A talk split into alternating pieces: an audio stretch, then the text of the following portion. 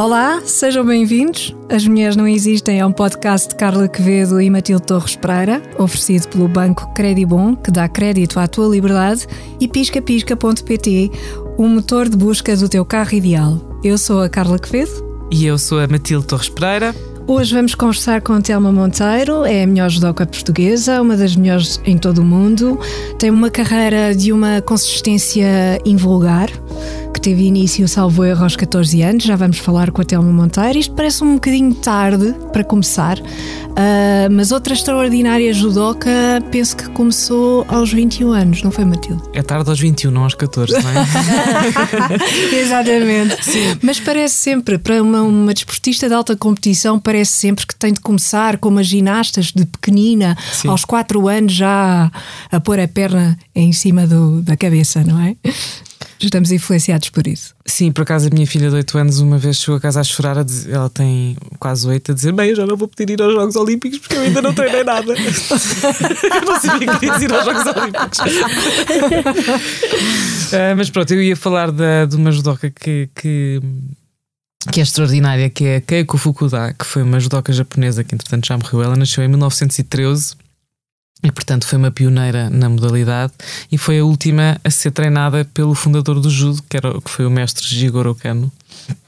E ela foi convidada por este mestre, porque ela também tinha um, um avô uh, que praticava e era mestre de jiu-jitsu. Uh, e, por, e por causa dessa linhagem foi convidada uh, a participar na primeira divisão feminina de sempre do judo.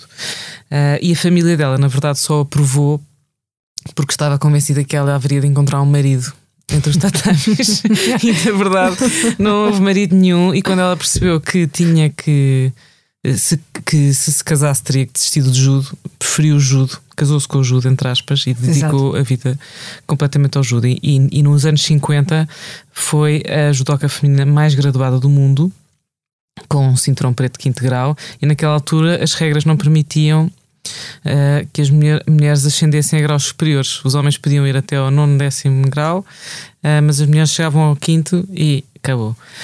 Uh, e ela, nos anos 60, depois fez uma demonstração de judo nos Jogos Olímpicos. Até, ela até tinha uma modalidade que é o kata, que é uma coisa um bocado mais lenta, um, que ela ainda se bateu muito por tentar incluir também como modalidade olímpica. Uh, e ela, depois dessa demonstração, foi convidada a ensinar pelo mundo inteiro. Uh, e finalmente, nos anos 70, 30 anos depois de ter chegado ao quinto grau, uh, começou a ser reconhecida e começaram a promovê-la uh, sucessivamente até chegar ao nono e eventualmente em 2011, já com 90 e tal anos, a Federação Norte-Americana de Judo uhum. deu o décimo grau, que acho que até agora foi a única mulher a, a, ter essa, esse reconhecimento e a chegar a esse nível. E ela estabeleceu-se nos Estados Unidos, deu lá aulas, deu até muito tarde. Ela, ela já muito velhinha, ela tinha um metro e meio de altura, pesava 45 quilos. Uhum. Uh, e dava aulas já sentada numa cadeira de rodas, mas se fosse preciso, levantava-se para corrigir as alunas um, e foi e, e, ensinou até morrer aos, aos 99 anos. E há, há um documentário muito bonito sobre a vida dela, muito interessante, uh, cujo título vem do seu lema ser forte, ser gentil e ser bonita. Uhum. E esta coisa de, de, ser bonita não é uma coisa estética, é bonita Exatamente. na forma. Uhum. Uh, e é a história da Keiko Fukuda. Uma história fantástica, sem dúvida nenhuma. E junta-se a nós agora a Telma Monteiro, bem-vinda, muito obrigada, obrigada, por ter aceitado o nosso convite. Uh, ficámos muito contentes quando aceitou uh, vir aqui falar connosco. Uh, Telma Monteiro nasceu em Lisboa em 1985, foi medalha de bronze nos Jogos Olímpicos do Rio de Janeiro em 2016, como sabemos. Uh, teve cinco participações até agora nos Jogos Olímpicos, uh, foi vice-campeã do mundo quatro vezes, ganhou 15 medalhas em 15 edições dos campeonatos europeus.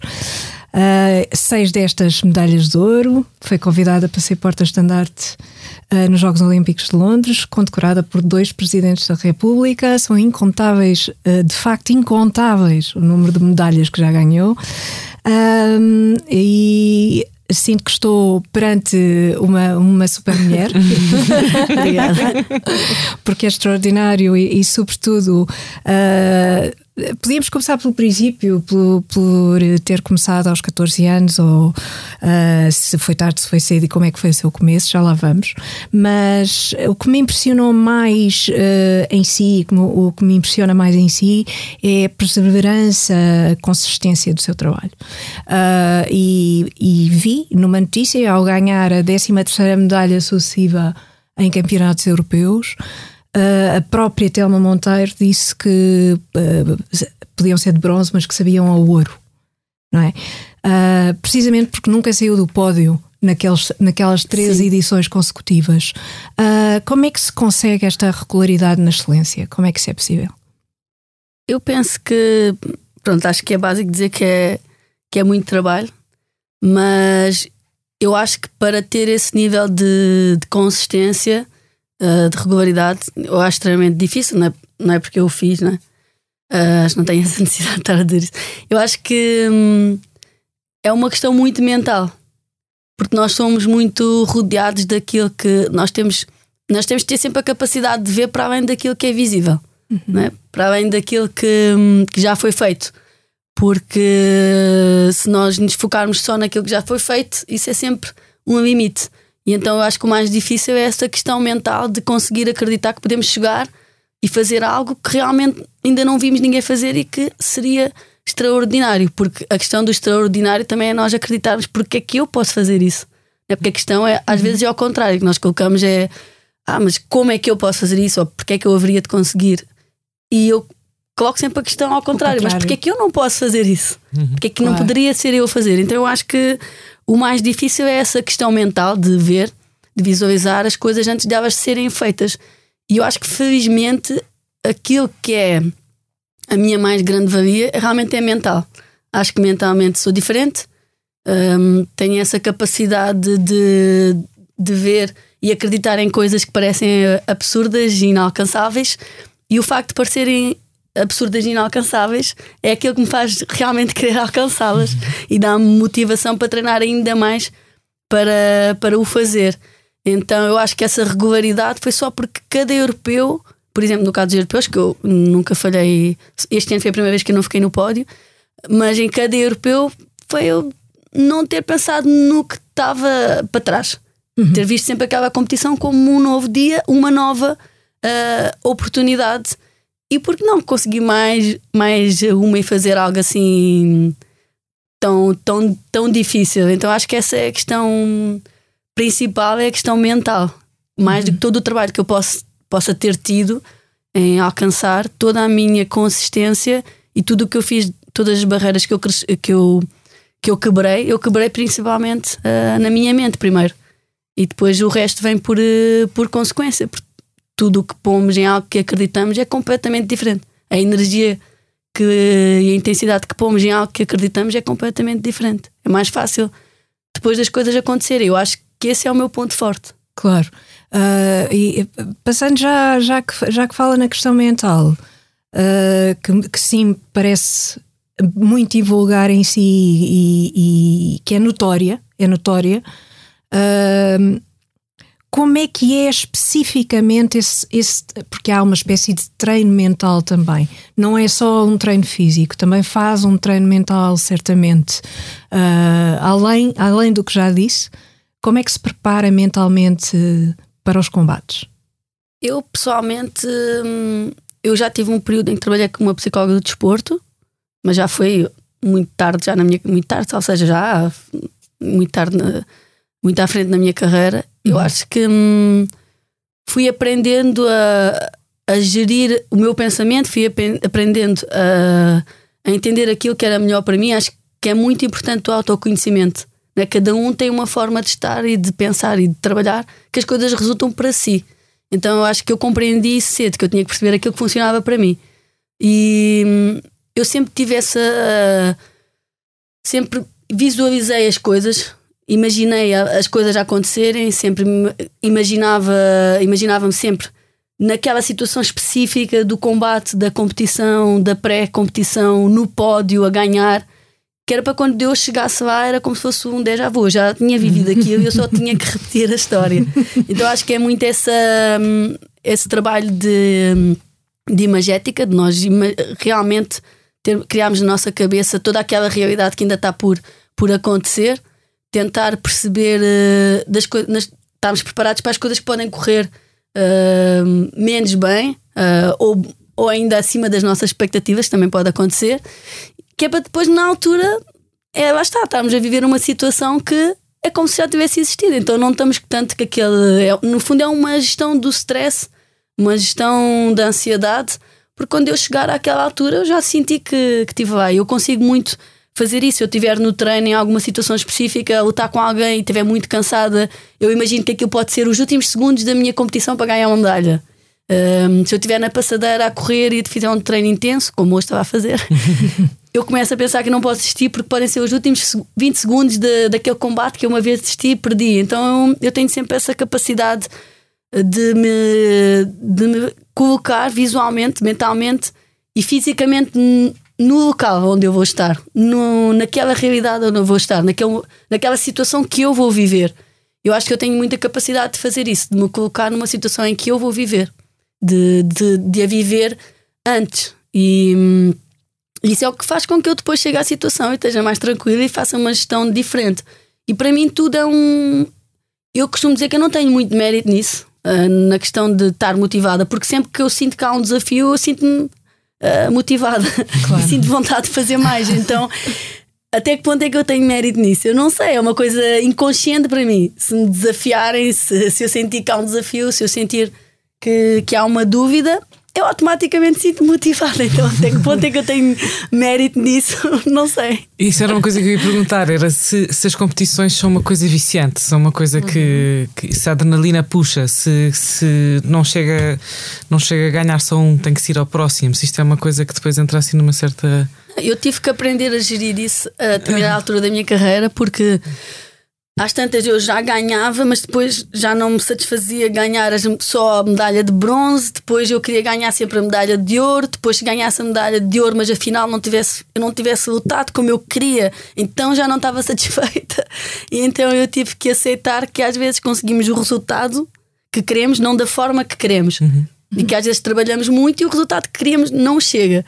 Então eu tive que aceitar porque eu gosto. O meu judo é muito técnico e eu uhum. gosto, para bem, de ganhar, gosto de ganhar e fazer bom judo. Uhum. Gosto de ganhar e entreter quem está a entreter. Eu gosto, eu penso sempre que as pessoas vão lembrar de mim como eu lutava, uhum. não só por ganhar, mas como eu ganhava. Uhum. E então, óbvio que quando não luto tão bem, mesmo quando ganho, não fico muito não satisfeita. E eu tive que aprender a, a ter uh, prazer nas conquistas, mesmo quando elas não acontecem da forma que, que eu queria. Foi uma coisa que eu tive que trabalhar. Também, então também a Telma é perfeccionista? Sim, algumas coisas sim. Porque eu penso sempre que eu. O que é que eu estou sempre a pensar no que é que eu posso fazer melhor. É e eu, eu acho que isso também foi o que me ajudou a chegar até aqui, porque o judo é muito técnico, não é? E normalmente as pessoas especializam-se em determinadas técnicas, em determinadas formas de lutar e pronto, e tem essa, essa forma de, de estar na carreira e é normal, atenção. Mas eu estou sempre a tentar fazer algo novo. E eu acho que essa capacidade de, de querer estar sempre a fazer algo novo foi o que me permitiu adaptar-me e ter 36 anos e ainda estar entre as melhores do mundo. Porque se eu fizesse sempre a mesma coisa e nunca me adaptasse às regras que mudaram, às adversárias que são diferentes, que são mais novas, novas que lutam de maneira diferente, eu seria mais fácil de vencer, porque eu tornar-me tornar mais previsível. mais previsível. Mas como eu sempre tive esta vontade, motivação intrínseca de estar sempre a tentar fazer coisas diferentes, isso também me permitiu adaptar-me a uma realidade diferente. E acho que isso também ajudou na minha, na minha longevidade em termos de carreira. No seu percurso, a dada altura, passou de uma, teve uma mudança, não é? Passou Sim. de uma categoria de, de menos 52 quilos, é assim que se Sim. Uh, para menos 57 quilos. Eu li alguns que o tinha feito por não querer uh, emagrecer constantemente, uh, prejudicando a sua saúde. qual é o balanço que faz desta decisão que tomou? Foi a melhor. eu era muito nova, tinha cerca de 21 ou 22 anos. E eu perdia muito peso, eu cheguei a perder 10 quilos para competir na, na categoria de menos 52 quilos. E realmente eu continuava a ter sucesso, né? Perdi o peso, mas continuava a ganhar. A questão é que eu sabia que se continuasse a fazer isso a longo prazo o meu corpo não conseguiria suportar. O corpo consegue regenerar até uma determinada altura. Claro. E então eu sabia que mais valia ter um processo de, de adaptação, de transição, poderia ser difícil, do que estar a hipotecar a minha carreira, com certeza. E uh, a questão é que no ano a seguir que eu tomei essa decisão, eu fui campeã da Europa e número um do mundo e vice-campeã do mundo, portanto foi a melhor decisão foi da minha vida, porque eu pude comer e continuei a ganhar. Mas acho isso é que é isso levanta uma questão que não é fácil para mais quando nós somos atletas jovens, uh, temos que tomar decisões importantes e que podem ser decisivas na nossa carreira. Então, ou nós temos essa capacidade de o fazer ou somos bem acompanhados ou as coisas podem, que, podem também correr mal, porque a determinada altura nós temos que ser hum, temos que ser assertivos naquilo que queremos.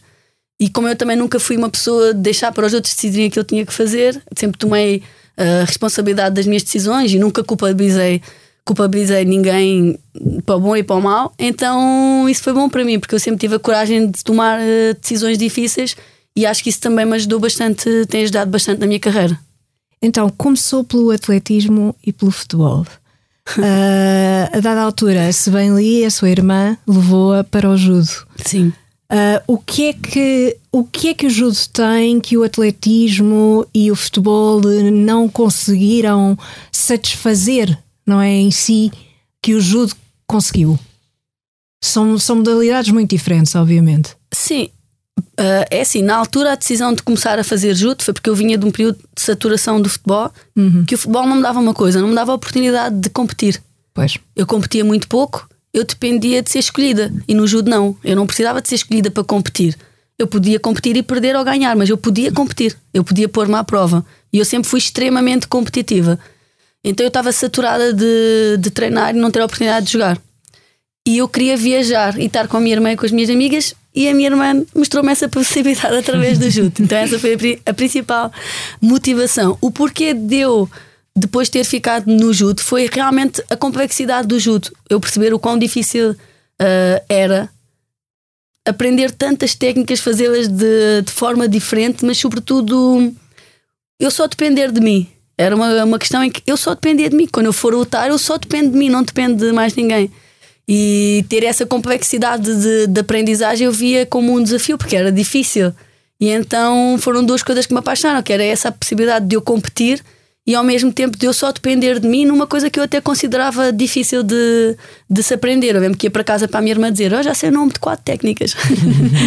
Nós aprendemos as técnicas em japonês, então ainda era mais sim, difícil. Sim. Estar a aprender uma língua e uma técnica, uma língua e uma técnica. E então acho que isso foi muito interessante para mim. E obviamente que eu depois comecei a perceber que tinha, que tinha jeito para fazer judo. Então o sucesso também foi atrativo, como é óbvio. Claro, claro obviamente. Como, como arte marcial que é, o judo também tem, tem um lado uh, fora do, do, lado técnico, será que também tem um lado uh, espiritual? Quer dizer, espero que esta pergunta não caia de paraquedas, mas há um lado, nós vemos às vezes, uh, bom, há, há, montes de filmes de artes marciais, etc., e há sempre um lado, se calhar é um bocadinho aquilo que estava a dizer do, do lado mental, mas parece-me que tem que haver um grande alinhamento corpo-espírito, que isto não é só uma coisa física, que, que, que, que junta várias não, sem dúvida. É, partimos logo do princípio que o judo, uh, o objetivo principal do judo é eu aproveitar a força do meu adversário. Uhum. Então não adianta eu ir com uma força descontrolada e com as emoções descontroladas para dentro do, de um combate. Uhum. Então logo aí nós temos que ter muito, muito controle, autocontrole.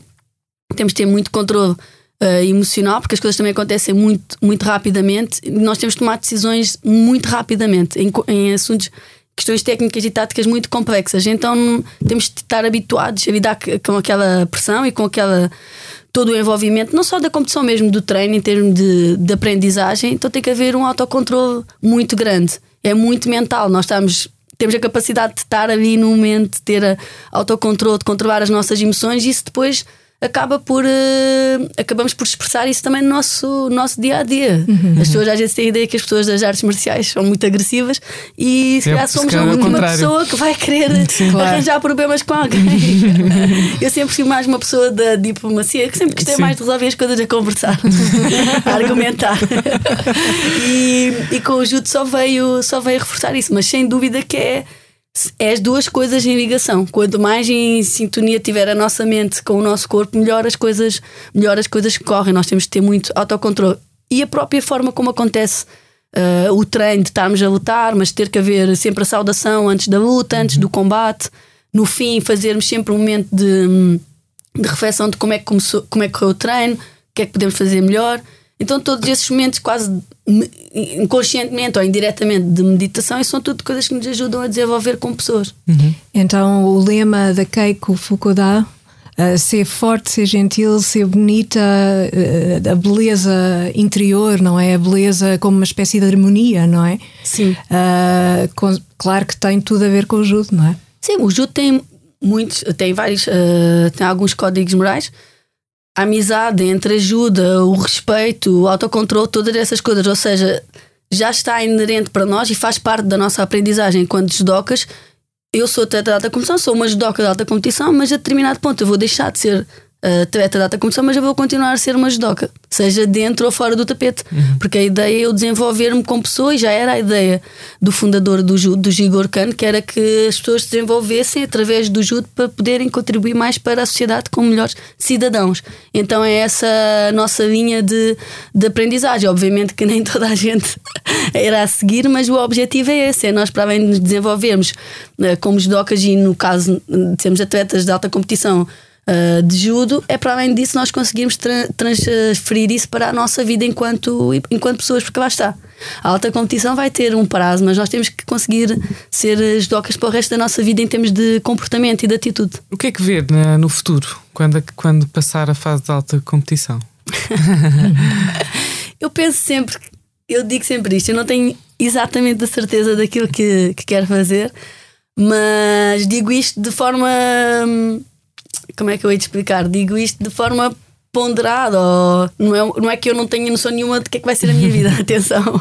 Digo isto de forma responsável, porque eu penso sempre que eu fiz e estou a fazer aquilo que me compete, que é preparar-me, tal como no judo, para a competição, igual eu faço na minha vida, que é preparar-me para as situações. Eu sou licenciada em Educação Física, tenho a pós-graduação em Gestão e Marketing do Desporto, uhum. tenho uma experiência como atleta de alta competição, também dou palestras, várias palestras, que é uma coisa que eu gosto e, e sou uma pessoa flexível para aprender. E o que eu penso é que aquilo que eu vou fazer, enquanto profissional que não seja atleta de alta competição, tem que cumprir alguns critérios para mim que fazem sentido. Que é eu realmente sentir que estou feliz a fazer aquilo, uhum. uh, eu sentir que contribuo para aquilo, não é? Imagina, chamavam para algum trabalho só para só porque eu sou até Monteiro, eu não quero isso. eu quero sentir que eu estou realmente a contribuir, a contribuir para alguma coisa e tenho que pagar as minhas contas, como é óbvio. então acho que são os três critérios que eu tenho como linha que eu tenho que seguir para aquilo que eu vou fazer. Agora acredito que, obviamente, estarei ligada ao desporto, ao de desporto. alguma forma, sim. E ver as gerações também futuras, talvez, a, a desenvolverem-se. Se, quando começou e para agora, há muita diferença da forma como evoluiu o desporto para as mulheres, particularmente. Não, muita, muita, muita. Há muita diferença, uh, mesmo relativamente ao desporto em si.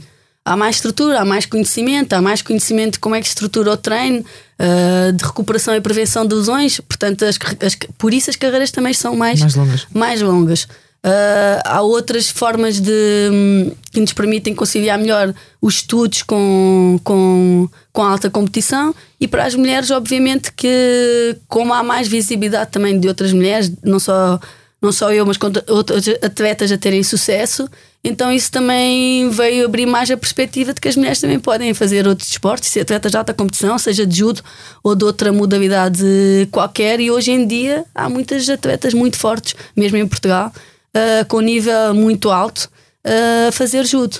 E então acho que as coisas hoje em dia são completamente diferentes. Acho que as mulheres estão mais, estão mais fortes e óbvio que é uma construção né, de geração para geração isso chegou até nós, chegou uhum. até à nossa geração. Somos mais fortes, mais capazes e estamos a tentar passar isso para as gerações que, que vêm atrás. Uh, Telma, o que, é que, o que é que acha que a prática séria de uma modalidade esportiva pode fazer uh, pelas mulheres que não faz ou que não faz tanto pelos homens? Eu penso que nós, como mulheres, estamos sujeitas a, a um escrutínio maior seja em relação ao nosso corpo, seja em relação àquilo que somos capazes ou não, uh, capazes ou não. E os homens são naturalmente, pelo menos transparecem isso, ou do modo geral, mais confiantes. Uhum. E as mulheres têm sempre tendência para ser um pouco mais inseguras, não é? Uhum. Também por, por, por, todas essas questões e o contexto em que vivemos e a sociedade em que vivemos, acabam por uh, se questionarem mais, por serem mais inseguras. E eu acho que o desporto, seja uh, como atividade física, seja uma coisa amadora ou como alta competição, traz-nos muito essa confiança, essa capacidade de entendermos aquilo que somos capazes de fazer. Eu acho que isso tem mais influência em termos de confiança do que nos homens, uhum. porque nós uhum. também, pelo contrário, estamos expostas a mais situações que nos tiram essa confiança e essa autoestima. Uhum. Então, quando praticamos isso e fogo, sou capaz de fazer isso, acabas Exato. num treino intenso e uma coisa simples: a mulher vai ao ginásio e faz um treino intenso e sente-se capaz, uhum. não é? Uhum. Porque aquilo realmente hum, mexe com o psicológico da mulher. Eu acho que tem mais influência na mulher nesse aspecto do que, do que no homem, que Sim. já está num contexto em que tudo é feito para ele ser mais, mais favorável. Já não então, tem, não tem de trabalhar aspecto. Eu tenho essa, essa ideia de que sim. estará na questão mental, de autoestima, de confiança. Acho que sim, sim, tem um impacto maior na, na mulher. Absolutamente. E vamos aos Jogos Olímpicos em 2024? Objetivo... Vamos todos, não é? Consigo. Bora. Não, o objetivo é esse, lá está. E se eu for, eh, se eu conseguir qualificar, vou começar agora a qualificação em julho. Se, se conseguir a qualificação, serei a primeira judoca de sempre a conseguir o feito de estar presente em seis Jogos Olímpicos. Portanto, Fantástico. como é óbvio, esse é o meu desafio. muito bem, muito bem. Telma, uh, saiu uma notícia uh, que me pareceu terrível, aliás, pareceu-me e é terrível para as mulheres afegãs, uh, que agora sobre o, sobre o julgo dos talibãs estão proibidas de tudo, não é? De toda a prática desportiva. e também atletas de alta competição que não conseguiram fugir para o Canadá, porque muitas fugiram para o Canadá e, e, e conseguiram, enfim, ter uma vida normal. Um, muitas então estão presas em casa no Afeganistão e uma judoca não identificada, aliás, foram duas que foram, foram entrevistadas para um meio de comunicação social alemão. As duas não identificadas, portanto, não, não sabemos os nomes verdadeiros delas. Uh, dizem que uh, é um uh, que preferiam não existir tal, tal sofrimento causado uh, pelos talibãs uh, e uma delas contou que fizeram uma busca em casa dela à procura de documentos que comprovassem que ela fazia parte da seleção nacional. Ela fugiu de casa, fugiu de casa com tudo, ficou escondida durante dias uh, num cemitério. Uh, e os talibãs não a encontraram, porque senão o destino dela seria julgá-la segundo a lei da Sharia uh, que prevê 100 chibatadas por desobediência por existirem, só pode ser isso. Uh, portanto, desobediência a quê? A, a prática Sim. do desporto, isto é uma coisa já, pronto, estamos uh, em 2022, o mundo é muito vasto e acontecem estas coisas. Não, para mim é impensáveis quase. É surreal e é muito difícil de imaginar isso. Uh, imaginar essa situação e do, do que elas podem estar a sentir e a viver. Uhum. Porque eu tenho muita, muita dificuldade em viver contra aquilo em que eu acredito e contra aquilo em que eu sou, aquilo que eu sou, os meus valores, a minha forma de estar. Tenho muita dificuldade em fazer qualquer coisa que contrarie isso. E quando estamos num contexto desse, não há como não fazer, não é? Não, não vou sair para a rua com fato de tudo. E então é realmente é sensível, acho que é uma questão muito sensível para mim. Uh, não consigo imaginar o sofrimento, porque realmente é um sofrimento uh, emocional, é um, um sofrimento uh, psicológico, e é, por, é por isso que nós temos que estar sempre a lutar pelos direitos das mulheres, porque realmente nós vivemos numa sociedade em que já temos muitos direitos, mas existem pessoas no mundo inteiro que, que não os têm. E claro. há tanta coisa a acontecer no mundo, há tanta coisas, há tanta, tantas coisas que não fazem uh, sentido que as, as, há outras que acabam por cair no esquecimento, mas isso realmente é algo que ainda está a acontecer, ainda está uh, a decorrer, seja no Afeganistão, seja em outras partes do mundo, e, portanto, e é por isso que não podemos parar de falar sobre os assuntos. Sim. Concordo inteiramente. Telma Monteiro, muito obrigada por ter vindo obrigada, ao nosso podcast. Foi um, foi um prazer falar muito consigo, bom. muito, muito bom. E todo o sucesso para 2024. Obrigada, obrigada pelo convite. Foi muito bom. Obrigada. As recomendações de As Mulheres Não Existem são oferecidas pelo Banco Crédito Bom. Dá crédito à tua liberdade e faz a tua simulação em credibom.pt. Vamos passar às recomendações. Matilde, tens uma recomendação para hoje? Tenho, sim, senhora. Tens, tens. Tenho, uh, não tem nada a ver com o judo, tem a ver com outro tipo de prática, um, que é uh, a vida artística, e é uma recomendação do, do documentário sobre a Paula Rego, uhum. uh, que se chama Secrets and Stories, ou Histórias e Segredos, e que foi um documentário feito, filmado pelo filho dela, o Nick Willing, e que achei que valia a pena relembrar, nós soubemos há pouco da, da morte da Paula Rego, que é assim uma grande mulher. Sim. Uh, e, e, e, e, fica aqui a história dela, a história dela com a família, e, e é uma coisa bastante impressionante que é quando ela fala um, que entre uh, os bebés ou uh, os pincéis tinha sempre que escolher os pincéis. Portanto, ela ainda é de uma geração em que ela teve quatro filhos, mas que um, não dava para fazer tudo, portanto, as crianças cresceram mais com o pai, certamente, uh, mas que tem, tem que se fazer, tinha, tinha que se fazer, fazer escolhas. escolhas claras, não é? Um, e, e, isso ainda seria um assunto. Isso, seria muito isso é um grande assunto. Isso é um grande assunto. É um grande sim. assunto das escolhas que as mulheres têm que fazer para poder prosseguir as suas carreiras, enfim. Mas pronto, mas recomendo este documentário, uh, Paula Higgs Secrets and Stories. E tu, Carla, um texto denso. Um texto denso, é verdade. Uh, eu trago um ensaio que é de facto denso, tem a vantagem de ser curto, mas isso não, mas isso não significa nada. não significa nada. É da filósofa Simone Weil, é, intitulada Pessoa e o Sagrado. Uh, Simone Weil escreveu este, este ensaio pouco antes da sua morte, em 1943. É preciso perceber o contexto em que, ele, em que ela o escreveu, um contexto terrível, não é? Esse ensaio foi uh, traduzido por Rita Souza Lopes e publicado agora pela Guerra e Paz faz, uh, e tem a seguinte pergunta como subtítulo: A pessoa humana é sagrada? Que é uma, uma pergunta que. Uh, para a qual a Simone Weil tem uma resposta surpreendente. A resposta é não. uh, ou, ou, melhor, a pessoa uh, não é sagrada. Aquilo que há de sagrado no ser humano é impessoal. É aquilo que, que está para lá, que transcende uh, aquilo que nós somos. Isto significa, uh, em traços muito gerais e, e talvez demasiado sim, simples, e peço desculpa por isso, que qualquer mal que nos possam fazer uh, fazem-no à pessoa, mas não conseguem fazê-lo. Uh, à humanidade, à humanidade que nós temos. E ela dá exemplos muito específicos e muito cruéis para isto. Uh, significa também que a beleza, a justiça, a compaixão fazem parte dessa impessoalidade. Portanto, é deste conceito de impessoalidade que transcende uh, os nossos atos como pessoas, que esses sim estão sujeitos ao direito e, portanto, uh, uma pessoa que faz mal a outra é julgada, etc, etc. Mas que, apesar desse mal que foi feito, há outras coisas que vão para lá disso e que fazem com que essa pessoa não deixe de ser humana.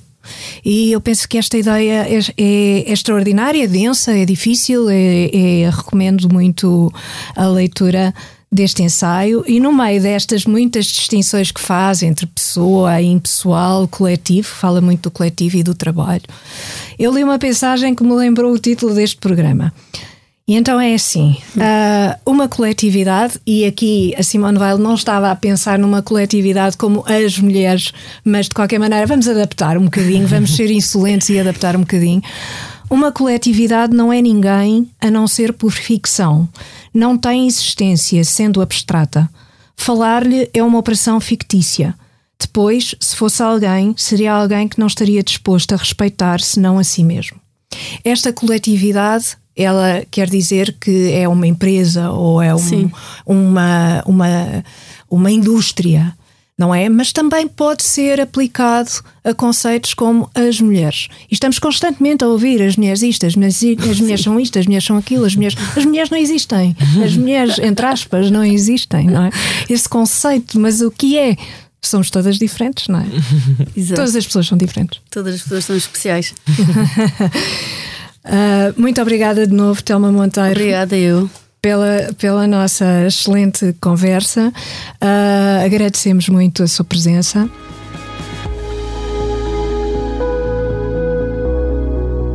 As Mulheres Não Existem é um programa de Carla Quevedo e Matilde Torres Pereira, oferecido pelo Banco Credibon e piscapisca.pt. Pode ouvir e seguir os episódios em todas as plataformas de podcast e em expresso.pt. Até ao próximo As Mulheres Não Existem, um programa sobre mulheres para ouvidos de todos os géneros.